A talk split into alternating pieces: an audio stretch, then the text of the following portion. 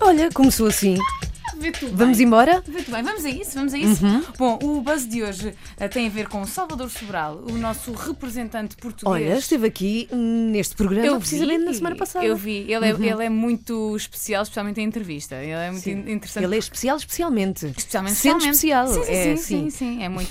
Bom, a a notícia de hoje tem a ver com a ida do Salvador eh, para a Ucrânia. Quando é que ele vai? Falta menos de um mês Ah, para atuarmos falta. eh, Uhum. no palco da Eurovisão eh, e o Salvador irá apenas alguns dias antes eh, da data desta primeira semifinal em que nós vamos participar, que acontece a 9 de maio.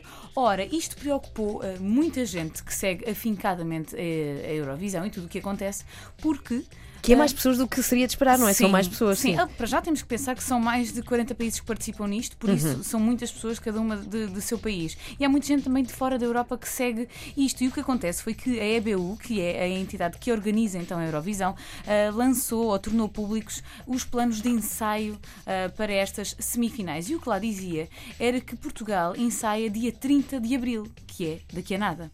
Ora, na página de Facebook do Salvador pode ver-se que ele tem eh, concertos marcados para esse dia, cá em Portugal. Dia 29 e dia 30 de abril eh, vão poder ver o Salvador cá por Portugal. Uhum. Por isso, como assim? Como é que ele podia estar em Kiev para ensaiar no dia 30 de abril? E estava toda a gente muito preocupada com isto. Mas eu dizendo- adoro isto das redes sociais. As pessoas agora preocupam-se com a agenda do artista. É muito bom. E a dizerem ao artista: olha, não te esqueças que, como se o artista não tivesse mais pessoas eh, para o indicarem, eh, ou para lhe indicarem o caminho eh, que ele está a tomar. Ora, Uhum. ontem saiu então uma notícia na RTP dizendo que o Salvador Sobral só vai alguns dias antes da semifinal e que estes primeiros ensaios, que são na verdade cruciais e obrigatórios até para todos os artistas que participam na Eurovision, estes ensaios vão ser feitos pela irmã do Salvador, Ah, a Luísa. É- é que vai fazer então estes primeiros ensaios, porque, como já é público, o Salvador tem alguns problemas de saúde e parece-me que estar a 4 mil quilómetros de casa durante 15 dias talvez não O fosse. país, Portugal está preocupado com Salvador Sobral. Não, mas eu acho isto lindo, Sim. porque noutros anos eh, não- isto não era um assunto. Ninguém se preocupou com a Dora, por exemplo, não é? Ninguém se preocupou. Eh, E agora, ah, por acaso, acho mal. Acho que todos os outros Nem com artistas. Dulce Pontes, ninguém quis. Ninguém quis saber, os homens da luta, ninguém quis saber.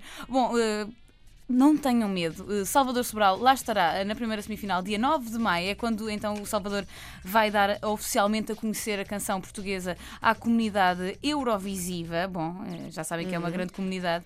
E daí podemos então seguir para a final que acontece dia 13 de maio. Vai ser uma semana muito cheia, porque cá vamos ter o Papa também, no entretanto. Por isso, entre Kiev e Portugal, entre Salvador Sobral aqui a, a cantar Amar pelos dois e o Papa a vir cá a Portugal, parece-me que vai ser uma semana cheia de gente a rezar eh, por coisas melhores. coisa, coisas. Se, se quiserem saber mais sobre isto, eh, passem no Facebook do Buzz, como sempre, ou no Facebook do Festival da Canção, porque há sempre muita gente que tem muitas opiniões e é giro ir lá ver, nem que seja eh, para comentar qualquer coisa de volta. Para comentar, vais. Bom, eh, temos de volta amanhã o Buzz. Para Verdade. saber as coisas que a Joana traz.